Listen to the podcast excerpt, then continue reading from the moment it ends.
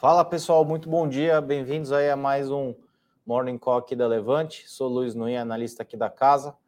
Conduzo sempre às quintas-feiras o nosso Morning Call, uh, hoje com uma agenda um pouco mais enxuta em termos de indicadores que vão sair ao longo do dia, não menos importante, como por exemplo nos Estados Unidos, indicador de inflação que o Banco Central lá mais gosta de ver. Bom, bom dia aí, pessoal. Deixa eu dar bom dia para o pessoal que está entrando. A gente está com um probleminha de internet aqui, então pode ser que minha é, conexão apresente algum problema nos comentários, então vou seguindo a ordem aqui do pessoal que está entrando. Bom, vamos lá, pessoal.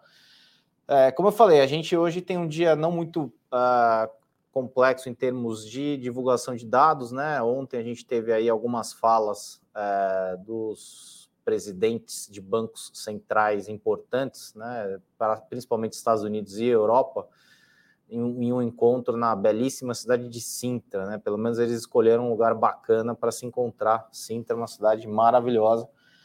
E estão lá discutindo os rumos das economias, né? E, e por, por tabela, os nossos rumos, porque cada vez mais temos nos tornado BC dependentes, né? A gente fica esperando uma fala nova, a gente fica esperando uma ata, a gente fica esperando uma reunião, e aí a gente transforma todas as quartas, né? Quando tem reunião lá fora e aqui, em super quarta. Então parece que a super quarta não é mais super, porque se toda quarta é super, nenhuma delas acaba sendo super, né? É uma, uma questão de semântica só. Bom, vamos lá. Ibovespa fechou ontem em 0,96 de queda, muito próximo de 100 mil, né? O índice tem brigado ali no, na casa dos 100 mil, abre em alta e fecha o dia em queda, né? Algumas empresas, principalmente commodities, abriram em alta e acabaram virando no final do dia. S&P em queda é, também ontem de 0,07, bem de lado, né? Dow Jones em alta de 0,27, Nasdaq é, em queda de 0,03, Nikkei fechou em 1,54 de queda. Xangai, uns números de PMI um pouco é, um pouco acima do que não, não melhor do que esperado, mas menos pior do que é, anteriormente esperado. É, em, em, alta de 1,10, Eurostox abrindo em 2,67, caindo 2,67. Petróleo um pouco de lado, né? Bateu 104, 105 na última semana, nos últimos 10 dias aí, voltou para casa dos 112, 113. Dólar deu uma queda razoavelmente boa ontem, né? 1,63 de queda, 5,18. VIX hoje subindo 5,68. E o minério de ferro, esse que eu tenho aqui na tela, é de Singapura, menos 2,22, tá? Na agenda do dia, como eu, como eu comentei, a gente tem discursos dos membros uh, do Banco Central Europeu, é, a gente tem a divulgação de taxa de desemprego aqui no Brasil. Uh, a gente tem dívida, dívida bruta por PIB, né? É, divulgação dos dados de maio. Como eu falei anteriormente, índice de preço PCE, que é o, o índice que o Banco Central norte-americano mais acompanha. E basicamente isso e mais algumas falas né, de presidentes de Banco Central ainda na continuidade do encontro lá promovido do Convescote dos bancos centrais na em Portugal.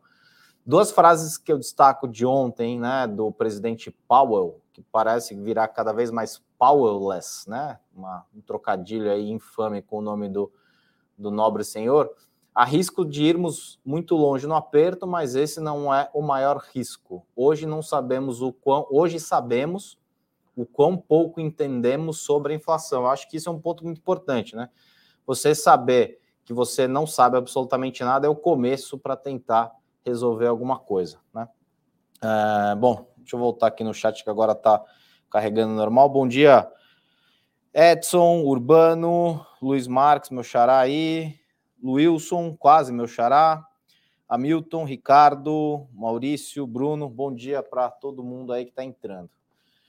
É, bom, gente, acho que ontem o dia ficou bastante marcado por essas falas, né, dos presidentes, é, do basicamente do presidente, a, a, Lagarde, né, presidente lá do Banco Central Europeu, acabou concordando com tudo, né? Basicamente, os caras eles é, estão num mato sem cachorro, né? E olha que eu sou um cara que gosta de cachorros e tem uma porção deles. É, eles acho que estão chegando à conclusão de que boa parte das variáveis que estão afetando as inflações lá, né, tanto na Europa quanto nos Estados Unidos, eles são dados que são meio fora do controle é, e você não imagina que, como num controle remoto, né, política monetária vá resolver é a bala de prata, né? Basicamente é o que eles têm é, de política para fazer, perdão, e obviamente eles vão é, dar um super valor para isso que eles têm na mão, que não é, é bom deixar bastante claro, não é pouca coisa, mas infelizmente é um remédio Uh, basicamente, a gente está com uma fratura exposta com um band-aid na mão, e o band-aid, infelizmente, não vai resolver muita coisa, uh, mas dificilmente você vai ver um banqueiro central dizer que vai entrar em recessão. A nossa ideia aqui já há algum tempo é de que Estados Unidos sofra efetivamente uma recessão. Se a gente olhar para trás,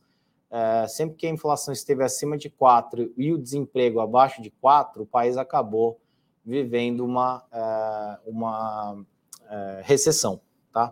E o que não é o fim do mundo, na verdade, né? Ontem eu estava fazendo até uns cálculos aqui, olhando o S&P, né? O S&P está negociando aí na casa de 3.800 pontos, né?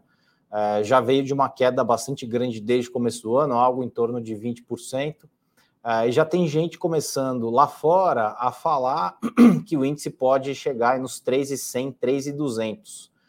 É, se uh, quem está fazendo essas contas eh, não é, é, é, aquela história, né? A coisa uh, você não quer ver, mas a hora que você vai fazer a conta ela aparece e aí ela aparece e aí começa a te deixar um pouco mais preocupado. Né? Então a gente está o índice está negociando na casa de 19 vezes lucro para uma média histórica de 15 vezes preço lucro. É, se a gente olhar essa média, a gente estaria está falando basicamente para que ele retorne na média histórica de 15 vezes de uma queda adicional de 20%, né? E 20% a gente está falando mais ou menos dos 3,100, 3,200 está todo mundo falando, tá? Então, assim, todo mundo não, né? Na verdade, essas histórias elas começam pontualmente, é, é como é como se fosse as fases do luto, né? Você não quer acreditar, depois você passa a olhar, desconfiar, você em algum momento aceita e aí acaba virando sua tese central para mim é como funcionam boa parte das narrativas de mercado, né? Se a gente olhar bancos grandes, né, americanos, como né, JP Morgan, Goldman Sachs, esses caras que têm bastante nome, se a gente for olhar o que eles falavam lá em setembro do ano passado, não, compre o fundo porque a inflação é transitória. E a inflação não foi transitória. Em março desse ano, compre o fundo porque não vem mais para baixo, já chegou onde tinha que chegar. E aí cai mais 10, 15% adicional ao que o cara falou. Então, é um pouco de relutância, uh, que eu acho que é uma, uma, alguma coisa que passa também na cabeça de Banco Central, né? Dizendo que é transitório e não é, dizendo que é. é, é, é fugiu a palavra, o ganância né, dos empresários aumentando preços, um, um fato né, anedótico praticamente. Né? Eu compro muito papel toalha em casa porque eu tenho uma porção de cachorro e eu tinha reparado que o tamanho do rolo tinha diminuído, né? E aí eu fui ver na embalagem, tá lá, eu continuo pagando 15 reais em três rolos, né? Só que o rolo diminuiu 10%. É a famosa reduflação, né? E outro dia ali um comentário de rede de supermercado, né, de um presidente de uma rede de supermercado, que ele está vendo um hábito que quem viveu a, a época de hiperinflação estava é, acostumado, né? Recebe salário, primeira semana vai e arrebenta de comprar no supermercado porque sabe que os preços vão aumentar assustadoramente até o final do mês.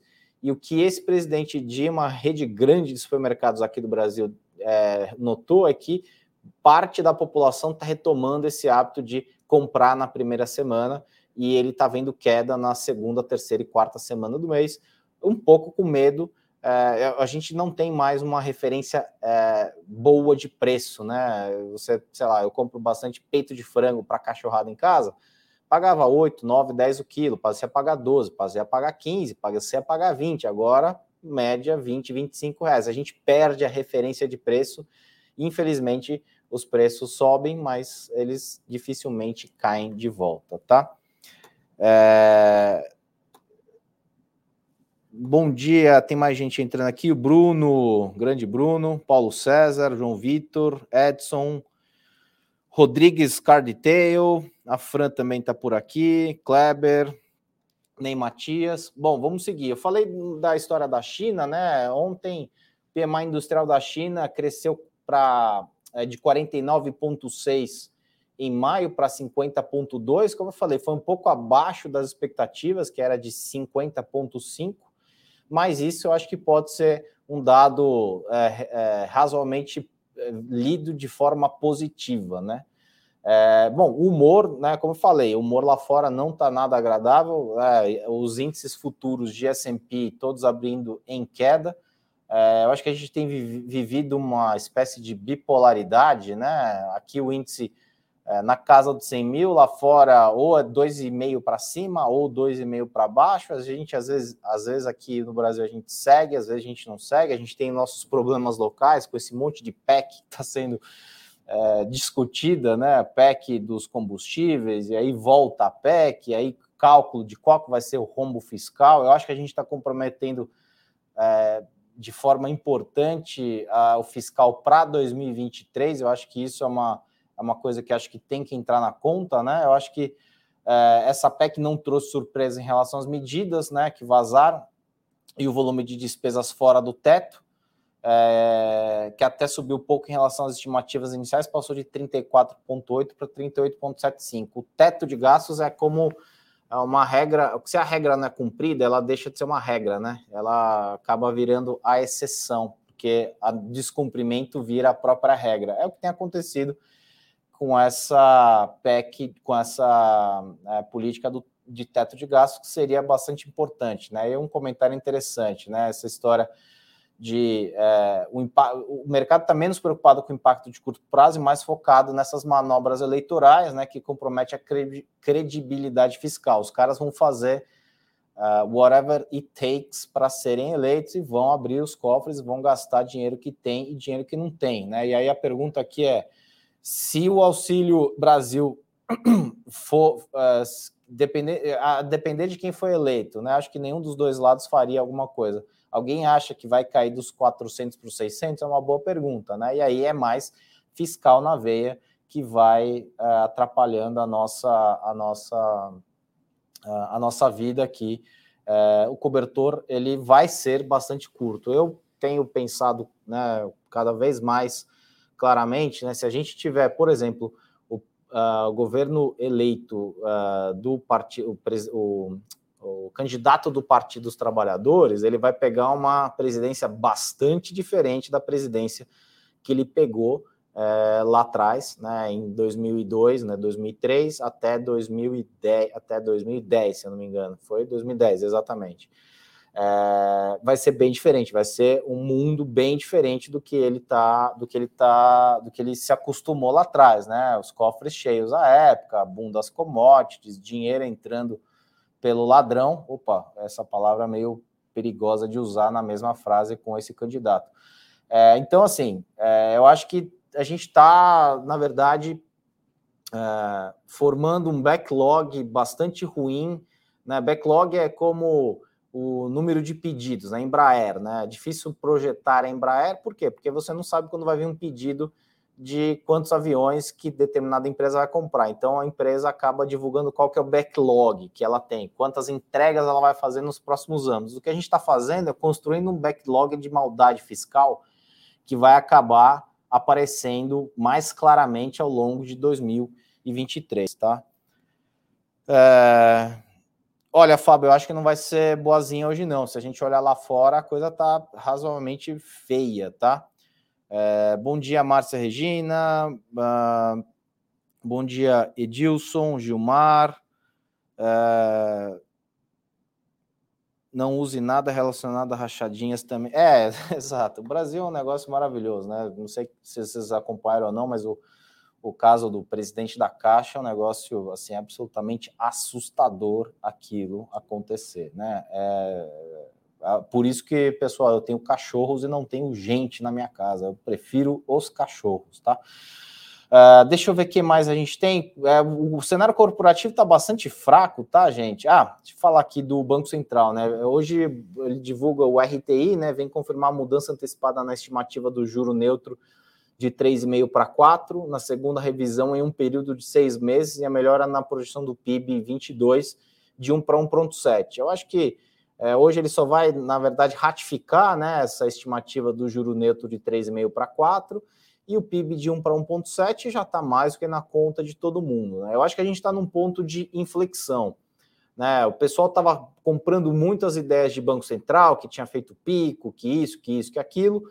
Acabou que não tinha feito pico em abril, acabou que o final do ciclo não tinha sido 12,75. Uh, é, lá fora, muito parecido, né? Era 0,50 na segunda. Aí na segunda sai uma matéria em um, uh, em um, de, um, de um jornalista que conhece bastante os meandros do Fed americano diz que vai para 0,75, aí imediatamente todo mundo começa a projetar 0,75. Né? Tem até uma ferramenta da CME que acompanha quase que em tempo real qual é a projeção é, de elevação de juros por lá.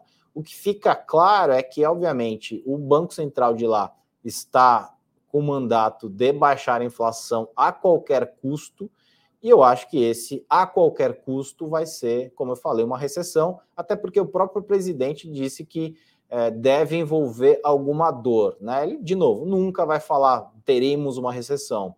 Ele vai mandando alguns pequenos sinais de que a coisa vai acontecer, é, como assumir que entendem pouco sobre inflação.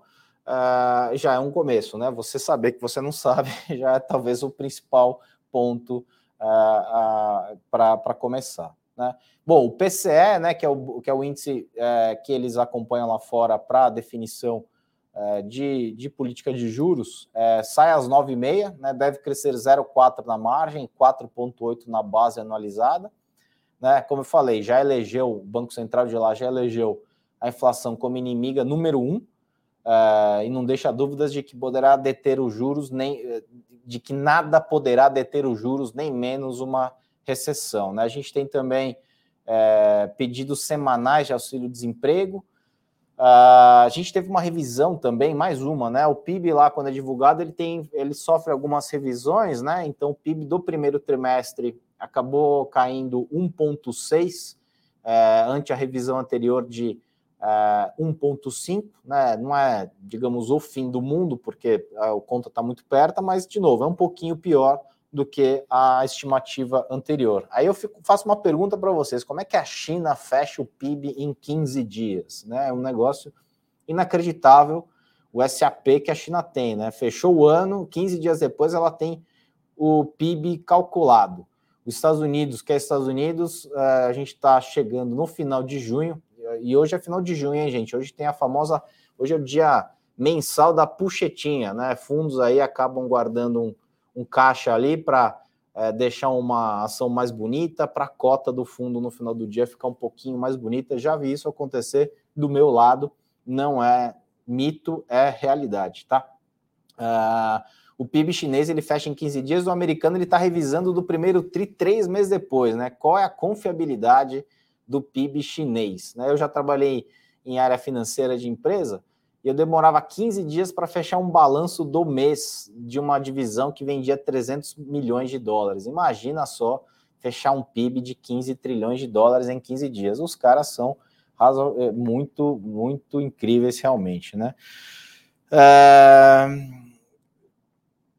Bom dia, aí tem mais gente entrando aqui. Miqueias, tem o comentário do Ney, aquela velha história de cego, economista no tiroteio. Na dúvida, fala para o negativo, se for positivo, todo mundo fica feliz. É o under promise over deliver, né? Você promete para baixo e acaba entregando para cima. Né? Como você gerencia uma expectativa? Joga a expectativa lá para lá baixo, dependendo da análise, é, e aí você entrega acima daquilo ou joga lá para cima e vem abaixo, né? Eu vi algumas vezes aqui esses, esses últimos meses. Não, a inflação foi só de 0,78, sei lá qual era o número, gente, é 0,78 em um mês, não é 0,78 no trimestre.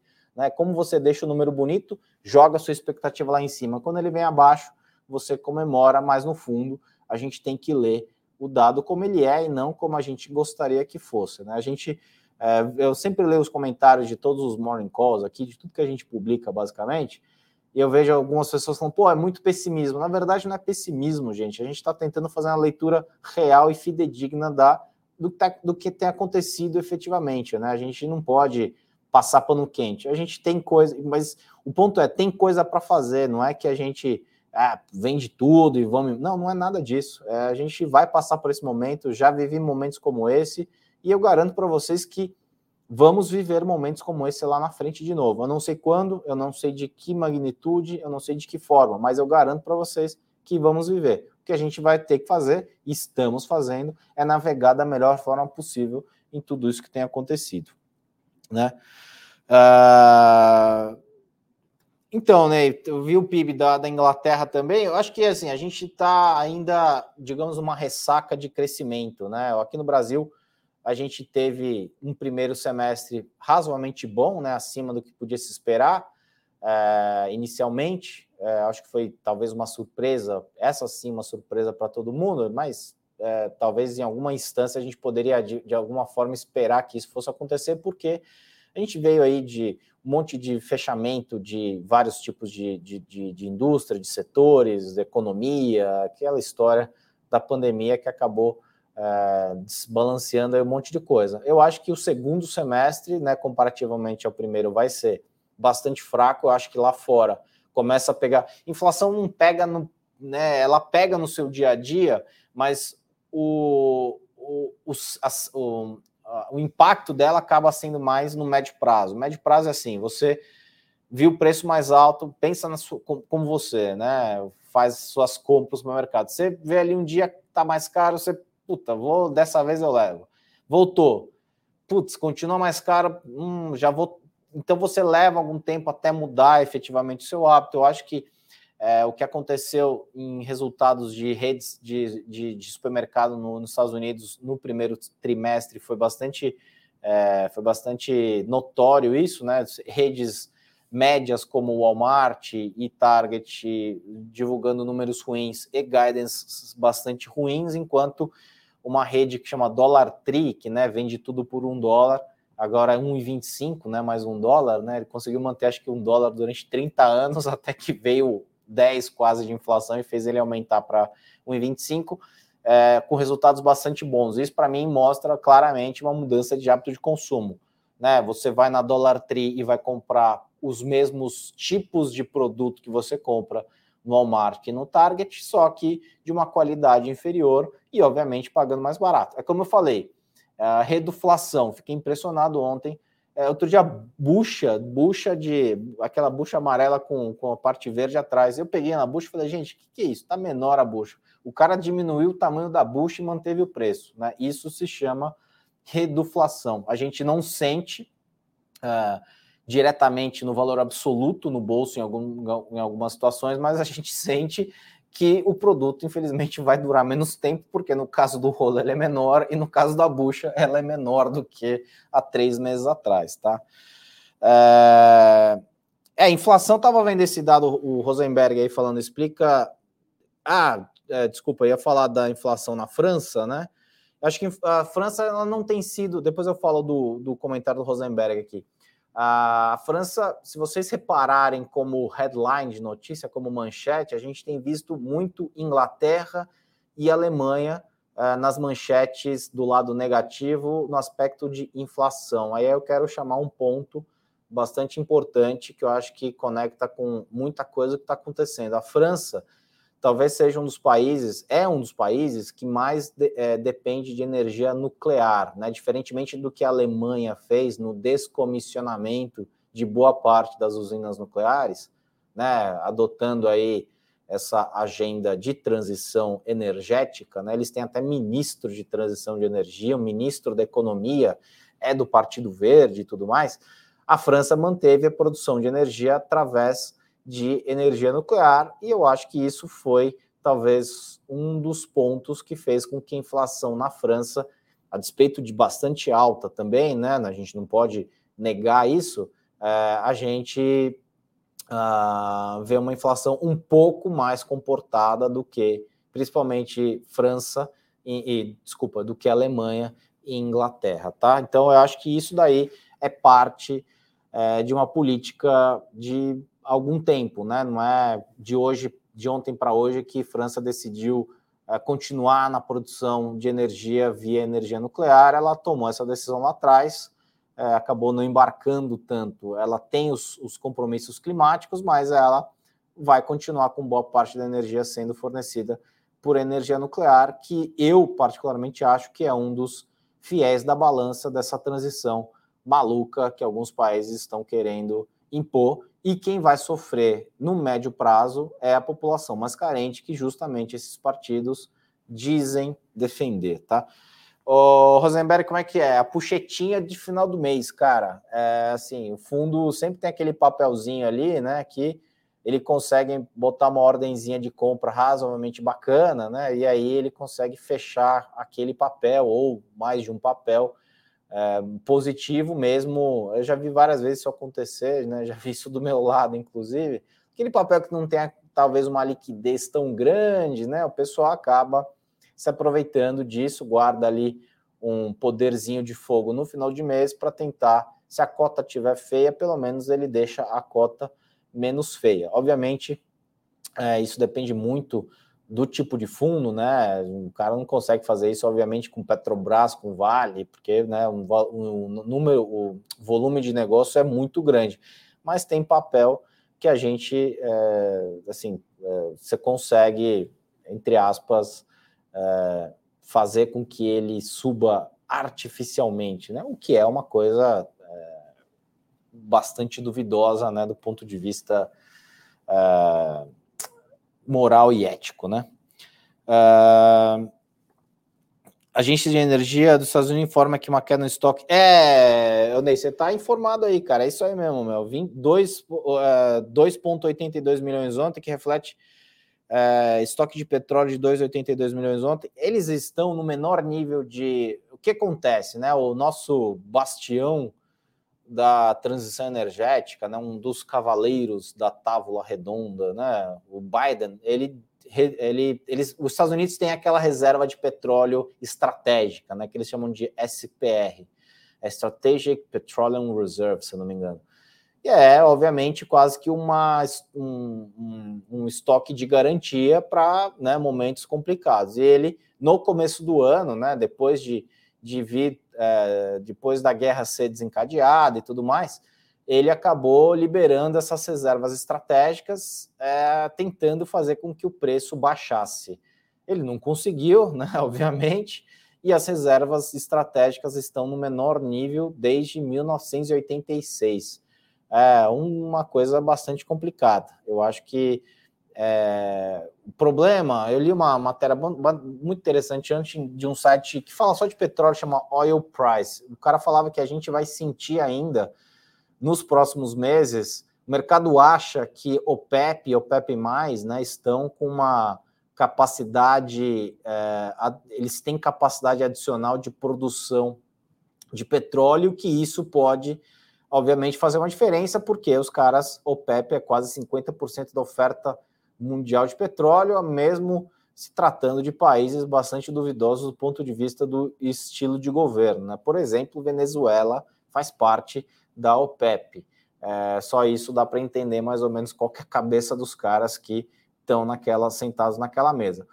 O ponto é que parece que não há tanta uh, capacidade adicional assim uh, para entrar em produção em curtíssimo espaço de tempo para que dê uma arrefecida nos preços de petróleo. Então, isso, a meu ver, é razoavelmente preocupante do ponto de vista de pressão de preço, algo que a gente já tem falado aqui na casa há algum tempo. A gente vai provavelmente continuar vendo pressão de preço do lado do petróleo por algum tempo porque a gente fica achando que há bastante capacidade adicional para voltar e infelizmente eh, o Equador é outro país, por exemplo, que está aí no OPEP+, eles estão lá é, polícia, assim, caos social praticamente, porque os caras estão ah, protestando contra aumento de preços de várias coisas, né? Tipo, igual no Peru, né? Nunca tinha visto protesto por causa do preço do fertilizante. No Peru, esse ano eu vi um protesto, né?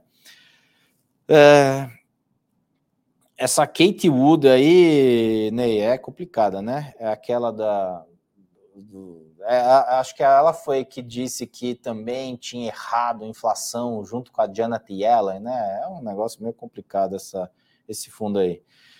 É, a possibilidade do Brasil começar a comprar petróleo da Rússia, olha, Vinícius, cara, de verdade, meu, isso aí não sei te responder, não. É, eu sei que Rússia, quem está comprando muito de Rússia é China e Índia, né? Índia e os dois têm, têm até o próprio presidente Putin falou aí nas últimas semanas que o volume tem aumentado bastante. O, aqui no Brasil, é, se, eu, se, vocês não assistiram, recomendo que assistam, né? Um, o Stock Pickers do, do, do, Gabriel, economista aqui da, da Levante, né? Se não me engano, foi ontem ou anteontem, ele explica detalhadamente todo esse cenário de petróleo, porque o cenário de petróleo ele é, antes de tudo, um cenário geopolítico. Né? Ele tem, obviamente, características de oferta e demanda, né? como qualquer é, mercado de commodity, mas eu acho que no caso do petróleo especificamente tem muita geopolítica envolvida. É, se a gente olhar, né, a gente tem aí no, no, no, Instagram, inclusive da Levante, uma publicação que mostra os últimos choques de petróleo ao longo dos últimos, acho que 50 anos.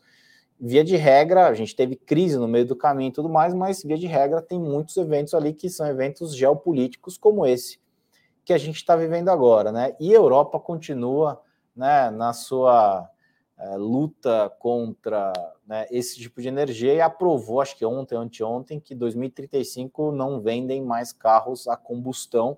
Então, é, quem estava contra isso era a Ferrari, quem está pensando em comprar uma Ferrari, eu sugiro que faça até 2035, porque acho que até a Ferrari lá na frente vai ser é, carro híbrido, né? É... França fez bem com energia nuclear, é a que menos impacta em mudança climática, os problemas são impacto em caso de acidente. É, Vanner, é, concordo com você. Eu acho que o pessoal fica muito olhando dois acidentes, né? Chernobyl, obviamente, né? Que tem aquela série bastante boa da HBO que fala do problema de Chernobyl, que foi tudo menos a energia nuclear propriamente dita, né? E o acidente de Fukushima ah, por conta do uh, do, do, tsunami, né? É, que também teve ali um, uma, uma benevolência no cálculo de quanto que a estrutura aguentaria. Ele fez cálculo, é, acho que ele olhou na base de dados lá, fazendo uma história longa, curta, né?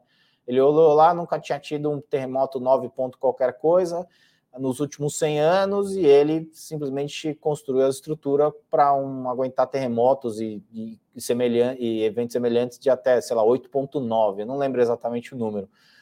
E aí aconteceu exatamente o que estava fora da curva dele, porque ele tinha olhado um histórico, é, na medição do histórico que ele olhou, não tinha acontecido, mas olhando no histórico mais amplo já tinha acontecido. Então, entre aspas, dava para prever que aquilo poderia acontecer apesar da chance estatística ser bastante baixa, mas existia a chance estatística. E aí todo mundo bate na energia nuclear por conta desses dois, é, dois eventos, que são catastróficos, sim, é, mas eu acho que não são motivo suficiente para você simplesmente abominar o uso de energia, até porque a tecnologia avançou bastante é, para o uso de energia nuclear, né? É, é, deixa eu ver aqui. Isso poderia diminuir nossa perspectiva de inflação. Não sei se você está. Deixa eu ver qual que é a. É, Vinícius, a gente tem inflação, é, como eu falei na quinta-feira passada, né? O Brasil tem duas vertentes bastante importantes de inflação, o que é de longo prazo, que são as nossas deficiências, né? Em termos de infraestrutura, educação, é, essas histórias de mudança de, né? A regra da, da, da do teto de gastos deixa de ser uma regra, porque ele é descumprido sistematicamente. Então, esses são alguns dos, do, dos acontecimentos que a gente vai puxar na, na memória nos últimos 30 anos que fazem com que a gente tenha sempre uma inflação potencial para cima adormecida e a gente calhou, infelizmente, de juntar com choques externos bastante importantes. Então, é, eu acho que a gente já tinha essa ideia na casa já há algum tempo de que a inflação era para cima Sinceramente, eu acho que a gente é, vai. É, a gente, no começo do ano, né, antes de estourar a guerra, a gente achava que a inflação era para cima, porque o mercado inteiro estava na historinha de que iria arrefecer. E a gente sempre falou: olha, gente, pode arrefecer? Pode.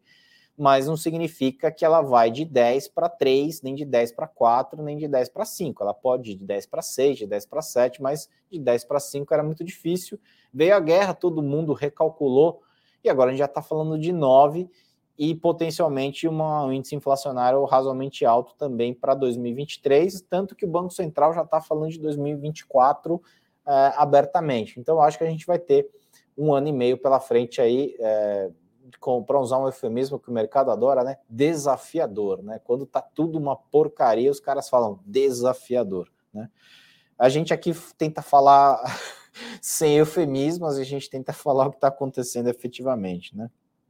Uh, Acho que é isso, pessoal. Me estendi aqui, acabei. É legal quando vocês comentam, quando vocês fazem perguntas. Às vezes a gente sabe responder, às vezes a gente não sabe. Muitas vezes vai ser com a nossa opinião, que também não é nenhuma garantia de que estamos certos ou errados. Mas o nosso papel, talvez um dos mais importantes, é ajudar a pensar e não simplesmente é, ditar regra, né? Que não tem nenhum ditador de regras ou de uh, conceitos. A gente tem sempre está aberto a tudo que vocês falam, a tudo que comentam, né? Eu já aproveito aí, acho que a produção deixou no link alguns relatórios bem interessantes, eles estão ficando bem legais, esses relatórios, né? Que a gente distribui aí é, sem custo algum para conhecer o nosso trabalho também e para ajudar também a tomar uh, melhores decisões. É, se gostou desse vídeo, pessoal, peço que deixe aí o, o joinha embaixo do vídeo, encaminha para mais alguém, né? A gente tenta fazer um trabalho uh, honesto, né? Um trabalho sem, sem, olhando sempre nossos viés cognitivos, tentando deixar eles de lado, uh, porque felizmente ou infelizmente, né? A dinheiro não aceita desaforo. Não adianta nada eu ter uma convicção monumental num call por conta de um aspecto, sei lá, emocional. Né? Teve uma vez que eu estava. É, trabalhava num fundo e aí a gestora não gostava de COSAN por causa do presidente da COSAN. E estava se formando um momento muito bom para COSAN. Aí eu falei, puta, vamos colocar no fundo COSAN, ah, mas eu não gosto do presidente.